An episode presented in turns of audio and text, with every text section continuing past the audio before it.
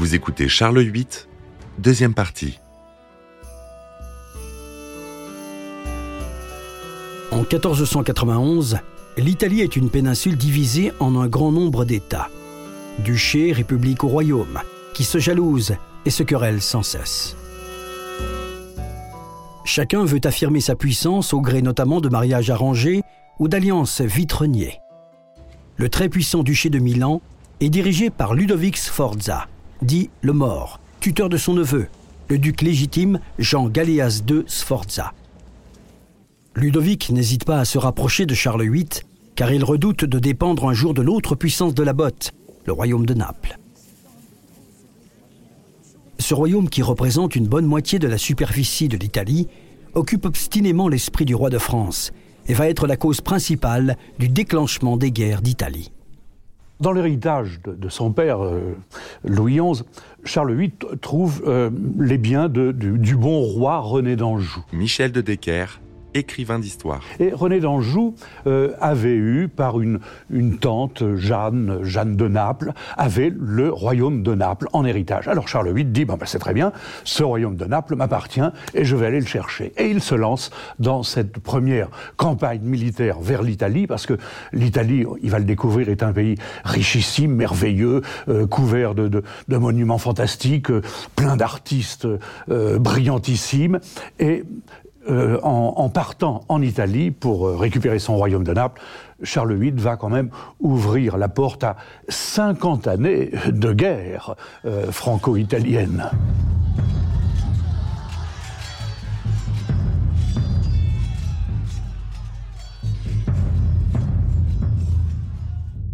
Ferdinand Ier, également appelé Ferrante d'Aragon, est le fils illégitime d'Alphonse V, roi d'Aragon et de Sicile qui a chassé du trône en 1442 le roi René d'Anjou, autrement nommé le bon roi René.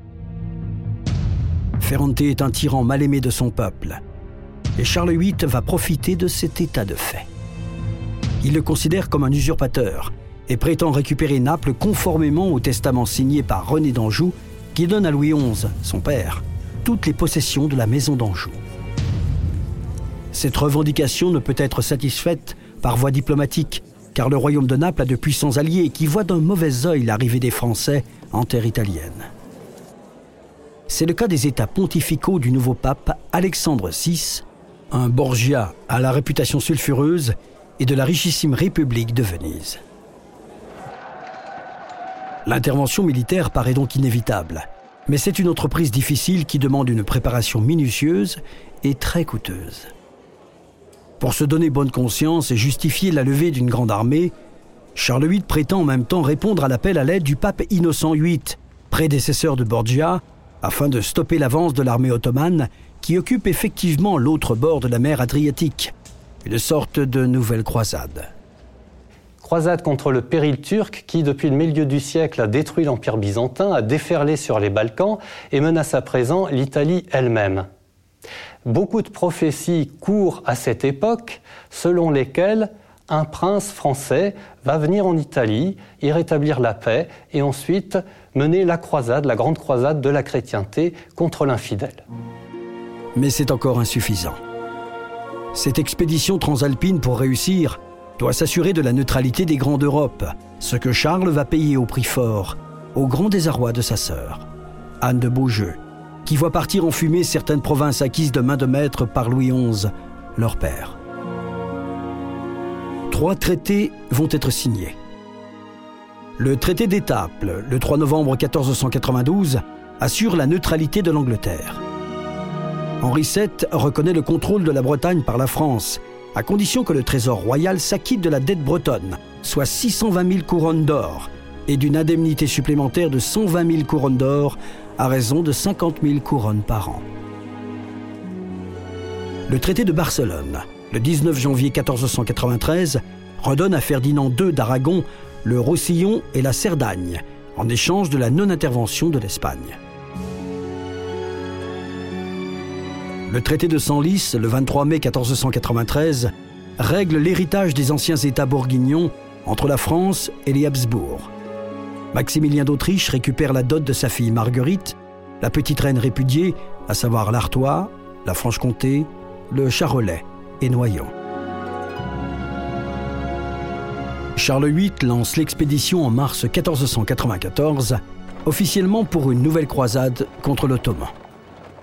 Le mot croisade permet d'atténuer une éventuelle grogne du peuple contre le coût exorbitant de l'effort de guerre.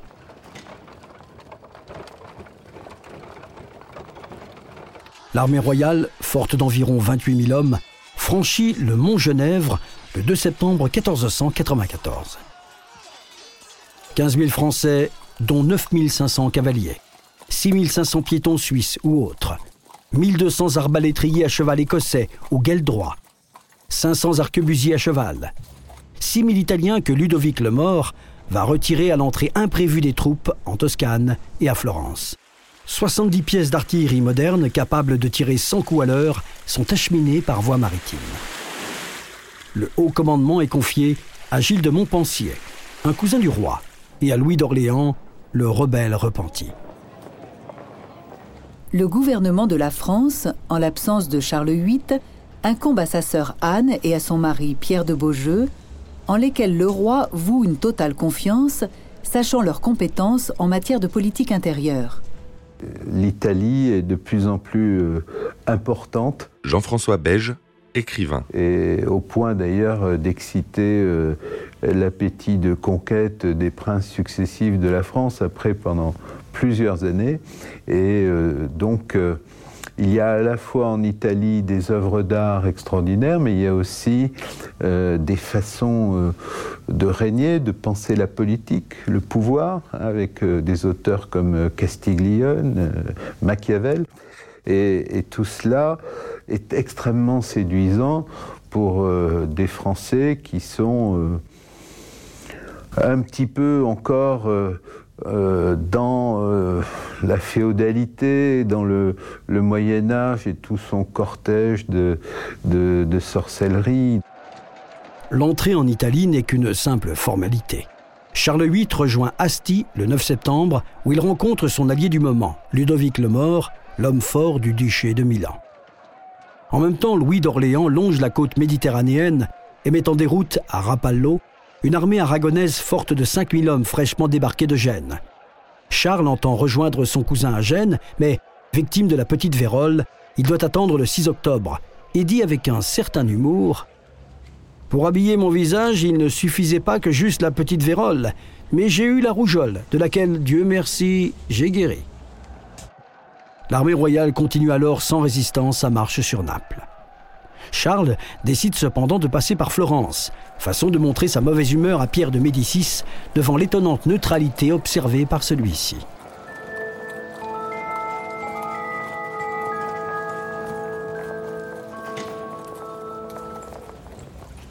Cela permet au cynique prédicateur dominicain, Jérôme Savonarole, de mettre en place une république aristocratique religieuse à Florence.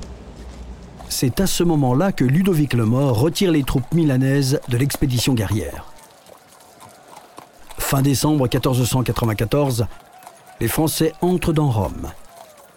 Alexandre VI, alias Rodrigue Borgia, le sulfureux nouveau pape, renonce à fuir et simule une soumission qui ne laisse rien augurer de bon pour la suite de la campagne militaire du roi de France. Une rencontre avec Charles VIII a quand même lieu dans les jardins du Vatican. Saint-Père, je suis venu pour faire obédience et révérence à votre sainteté de la façon qu'ont fait mes prédécesseurs, rois de France. En janvier 1495, sans livrer de véritables combats, à coups de petites escarmouches, les troupes françaises approchent de Naples. Alphonse II, conscient de son infériorité, abdique en faveur de son fils Ferdinand II, pensant ainsi mettre un frein aux ambitions de Charles VIII. Mais ce dernier ne tient nullement compte de cette passation de pouvoir manœuvrière et entre triomphalement dans Naples en février 1495, faisant fuir à son tour le tout nouveau jeune roi. L'occupation de Naples est plutôt bien accueillie par la population, d'autant que Charles VIII fait preuve de finesse politique en diminuant les impôts. Cela conforte provisoirement sa popularité.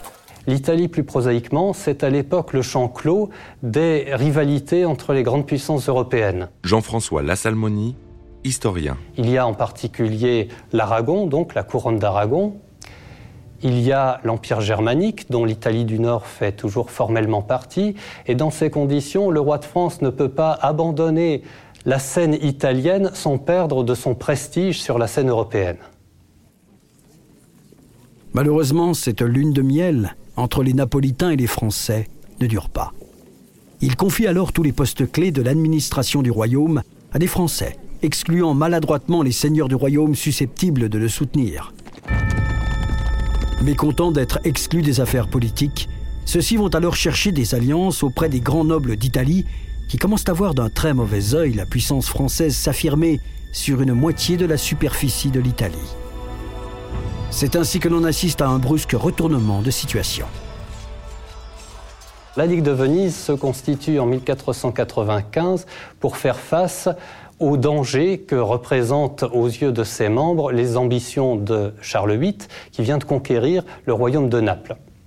Elle est animée par la République de Venise et comprend également le duché de Milan ainsi que deux acteurs extérieurs à la péninsule italienne qui sont l'empereur et le roi d'Aragon. De plus, les exactions de l'occupation militaire mécontentent la population. C'est d'ailleurs à cette période que commencent les pertes en effectifs de l'armée française, fortement touchée par un mal jusqu'alors inconnu. Une campagne militaire euh, à l'étranger, ça ne va pas sans risque. Et là, et là le risque, eh bien, ma foi, c'est de, euh, de voir les soldats rouler, bouler dans les bras des petites Italiennes, mais les petites Italiennes ne sont pas toutes en bonne santé. Michel de Decker, écrivain d'histoire. Si bien qu'il y a une énorme épidémie de ce qu'on appelle le mal de Naples. Les Français appelaient ça le mal de Naples, alors que euh, les Napolitains appelaient ça le mal français. Et il s'agit tout simplement de la syphilis. La syphilis qui a, on le sait, qui aurait été ramenée par les hommes de Christophe Colomb depuis euh, l'Amérique, quand euh, le bon Christophe avait réussi à traverser l'Atlantique. Constatant la fragilité de son autorité sur le royaume de Naples, afin surtout de ne pas perdre la face, Charles VIII décide de rentrer en France. Il confie le gouvernement de Naples à Gilles de Montpensier, qui est nommé vice-roi, mais ne lui laisse que 3000 hommes pour mener à bien sa mission d'occupation de l'Italie du Sud. Le retour en France, ou plutôt la retraite par le nord de l'Italie, à cause de cette fameuse coalition, ne s'annonce pas sous les meilleurs auspices. En tout cas, la progression est très lente fortement ralenti par le transport de l'artillerie que Charles ne veut pas abandonner. L'armée est fatiguée et décimée par la syphilis. Il ne reste plus que 8000 hommes environ. Le 6 juillet 1495, 26 000 hommes de la Ligue de Venise empêchent la traversée de la rivière Taro. Charles VIII, conscient de son infériorité numérique, tente en vain de négocier. Il est donc obligé de livrer bataille à De Parme. L'armée française ne doit son salut qu'à la bêtise et la cupidité de l'ennemi, qui préfère piller l'arrière-garde du roi de France, détentrice des trésors de guerre pris sur le sol italien, plutôt que de finaliser le combat. La Furia Francese, emmenée par Charles VIII en personne, et l'artillerie profitent de l'aubaine pour renverser une situation quasi désespérée. Le roi durant les violents combats, force l'admiration de ses hommes par son courage et sa ténacité dans l'action guerrière. On compte 4000 morts du côté coalisé contre 1000 du côté français. Fornoux est une victoire miraculeuse qui permet à Charles de pouvoir négocier, d'autant qu'il ne peut venir en aide à Louis d'Orléans, assiégé à Novare, dans le Piémont italien. Le traité de Versailles, simulacre d'accord entre Charles VIII et Ludovic le Mort, permet l'évacuation de Novare et la poursuite de la retraite française sans perdre la face, ni en Italie, ni en France. Au contraire même, la bataille de Fornoux est perçue en France comme une épopée glorieuse où le roi de France, investi d'une mission divine protectrice, s'est comporté en héros. Cette victoire et le départ du roi ouvrent la voie à la reconquête totale du royaume de Naples sur les Français, qui est parachevée en 1497.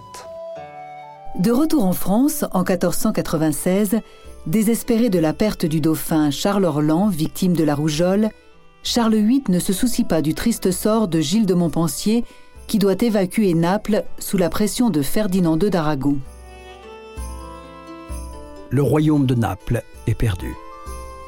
La trêve d'Alcalá de Henares, c'est la réconciliation entre les Espagnols et les Français. L'Espagne à cette époque, c'est d'un côté le royaume de Castille, sur lequel règne Isabelle la catholique, royaume traditionnellement allié de la France et qui n'a pas d'intérêt particulier en Italie.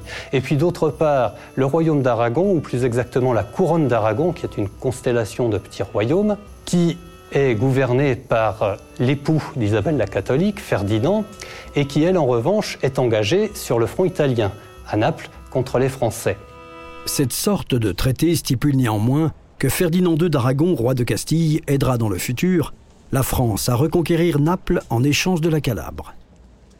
Une trêve, mais une trêve permanente, à laquelle vont être joints d'une part l'empereur et d'autre part le roi d'Angleterre, Henri VII, qui vient très tardivement et sans conviction de rejoindre la Ligue de Venise. Si bien que ces trêves vont entraîner la dislocation de la Ligue de Venise. Le pape va se rapprocher de Charles VIII et Venise va rester seule, isolée dans son opposition au roi de France. Ainsi, à peine rentré en Touraine, dès 1498, Charles VIII envisage-t-il une nouvelle expédition en Italie?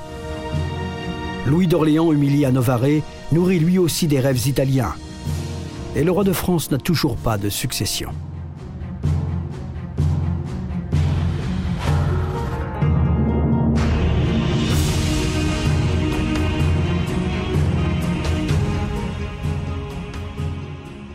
Pendant la campagne d'Italie, Charles VIII tombe en admiration devant l'architecture raffinée, le souci de l'esthétique et du confort des grandes maisons et surtout les jardins superbement dessinés.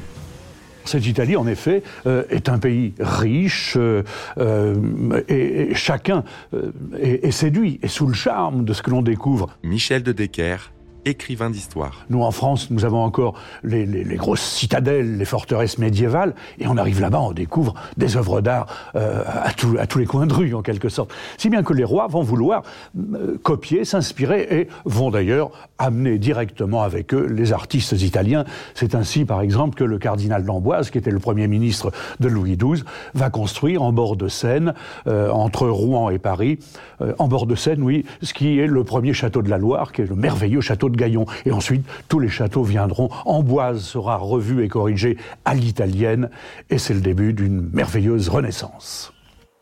Des architectes, des peintres, des tapissiers, des tisseurs, des jardiniers, mais aussi des philosophes, des astrologues, des poètes, transforment radicalement l'habitat moyenâgeux et la façon de vivre de la noblesse. Sur le chantier d'Amboise, à partir de 1495, se côtoient désormais italiens, flamands et français. Le style gothique, petit à petit, se raffine grâce à l'apport italien qui privilégie la culture artistique et le confort. De 1485 à 1546, ce premier mouvement architectural et cette évolution des mœurs vont très vite gagner l'ensemble du territoire français. Les grands du royaume s'efforçant d'imiter leur souverain.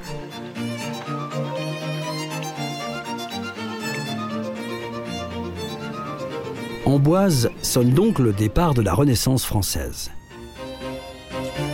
La chapelle Saint-Hubert, l'aile Charles VIII du logis royal, les deux tours cavalières, tour des Minimes et tour Heurtaud, le parc sur la terrasse en sont les premiers témoignages. Parmi les grands maîtres italiens présents, il faut citer les plus célèbres. Fra Giovanni Giacondo, architecte, archéologue et antiquaire. Domenico da Cortona, architecte. Solobrino da Forli, sculpteur en terre cuite émaillée. Guido Mazzoni, sculpteur. Pacello da Mercogliano, jardinier horticulteur. Luca Vigeno, inventeur qui va construire un four capable de faire éclore 1200 œufs. Trois architectes français supervisent toutes les réalisations. Il s'agit de Colin Billard, Guillaume Senot et Louis Armangeard. Les successeurs de Charles VIII vont développer ce nouvel art de vivre qui va offrir, notamment sur les bords de la Loire, des chefs-d'œuvre d'une remarquable beauté.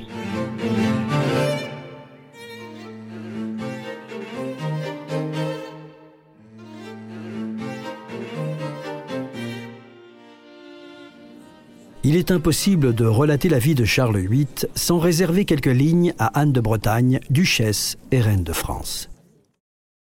Très convoitée par de nombreux prétendants de toute l'Europe depuis son plus jeune âge, la fille de François II de Bretagne et de Marguerite de Foix, après bien des péripéties diplomatiques, devient finalement reine de France en épousant Charles VIII. Son destin est d'ailleurs scellé définitivement puisqu'elle ne peut épouser que le successeur de son mari en cas de décès ou d'absence de dauphin. Le rôle principal d'Anne est de donner des enfants mâles à la France. Elle est sacrée reine à Saint-Denis le 8 février 1492, grand et rarissime honneur pour une reine de France.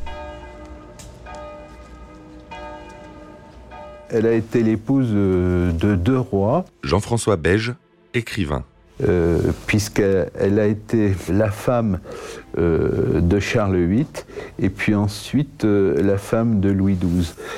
ce qui prouve euh, elle a été aussi mère de, six enfants, ce qui prouve que non pas que c'était euh, une grande consommatrice euh, d'hommes, mais ça prouve aussi l'importance politique qu'elle avait en tant qu'héritière du, du duché de Bretagne.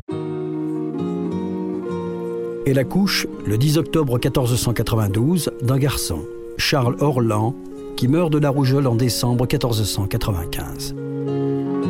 Elle perd un autre enfant mâle né avant terme en août 1493.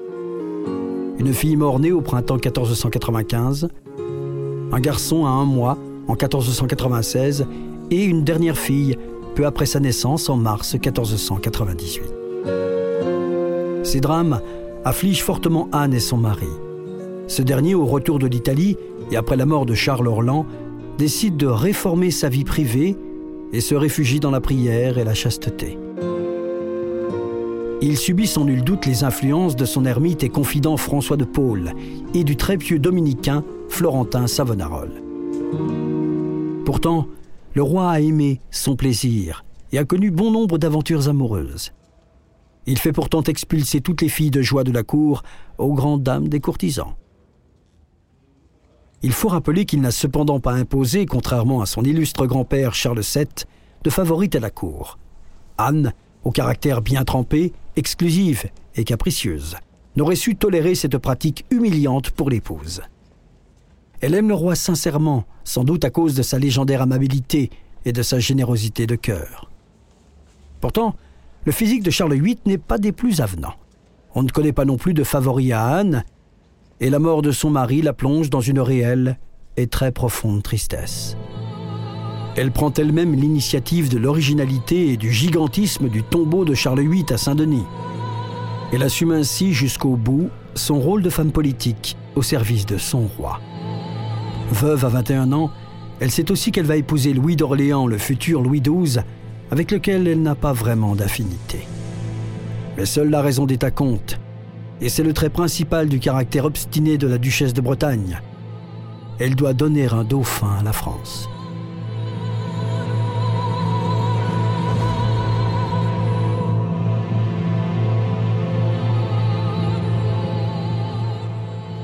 Depuis quelque temps, après le retour d'Italie, la perte de ses enfants et son étonnante volonté de chasteté, le roi maigrit tel son père, Louis XI, avant son trépas. Le 7 avril 1498, Charles VIII est dans son beau et nouveau château d'Amboise. Jean-François Lassalmonie, historien. Et après déjeuner, il rend visite à la reine, Anne de Bretagne, dans ses appartements. La reine vient de perdre un enfant prématuré, et le roi, pour lui changer les idées, lui propose de l'emmener voir une partie de jeu de paume dans les fossés du château. En la précédant dans un escalier, il va heurter du front une porte. Il assiste à la partie, et à la fin de celle-ci, devisant avec son confesseur, tombe brusquement à la renverse dans les bras de deux de ses fidèles compagnons d'armes, présents à ses côtés à Fornoux. Après neuf heures de coma, Entrecoupé de brefs retours de la parole, le roi rend l'âme, plongeant la reine dans un état de grande et sincère détresse. Beaucoup de supputations auxquelles s'ajoutent des soins inappropriés de médecins incompétents dramatisent au maximum l'événement. On parle même d'empoisonnement. Philippe de Valperga, gentilhomme savoyard qui assiste au dernier moment du roi, dira plus tard au sujet des médecins Ils lui arrachèrent les poils de la barbe et de la tête et lui firent beaucoup d'autres martyrs, afin que la catharo ne l'étouffe. En réalité, avec le recul, il semble que Charles VIII, comme son père, souffre depuis longtemps de troubles circulatoires. Le coup de tête accidentel n'est que le déclencheur fatal d'une hémorragie cérébrale. Le dernier Valois direct meurt à 27 ans. Ses funérailles sont somptueuses. 7000 personnes, dont 400 pauvres porteurs de torches, accompagnent le cortège funèbre à la basilique des rois, à Saint-Denis. Juste reconnaissance pour un roi aimé de ses sujets qu'il s'était vertué à ne pas accabler d'impôts. Tous les jours, sans cesser, j'ai fait et fait donner ordre aux faits de la justice de ce royaume. Son cœur est déposé en la basilique Notre-Dame de Cléry, à Cléry-Saint-André, auprès de son père, le roi Louis XI. Dans l'ensemble, on peut dire que sous euh, le règne de Charles VIII, le royaume continue sa convalescence. Et le fait même que le roi ait pu s'absenter longuement du royaume sans soubresaut majeur montre bien la maturité politique atteinte par l'État royal et la stabilité que les Beaujeu et Charles VIII ont su conserver. Mais son œuvre reste inachevée. La France est ruinée par le coup démesuré de la campagne d'Italie et se trouve amputée de territoires âprement gagnés par Louis XI. Néanmoins, la Bretagne fait désormais partie du royaume et la Renaissance, dont Charles VIII est sans conteste l'initiateur, va donner un souffle nouveau à la politique en général et asseoir le formidable rayonnement artistique de la France dans toute l'Europe. Le roi Charles VIII est mort. Vive le roi Louis XII. Vous venez d'écouter Roi de France. Si vous avez aimé ce podcast, vous pouvez vous abonner sur votre plateforme de podcast préférée et suivre Initial Studio sur les réseaux sociaux. Roi de France est un podcast coproduit par Initial Studio et Merapi, adapté de la série documentaire audiovisuelle éponyme produite par Merapi. Cet épisode a été écrit par Thierry Bruand et Dominique Mougenot. Il a été réalisé par Franck Courvoisier. Production exécutive du podcast Initial Studio. Production éditoriale, Sarah Koskiewicz et Mandy Lebourg, assistée de Sidonie Cotier. Montage, Camille Legras. Avec la voix de Morgane Perret.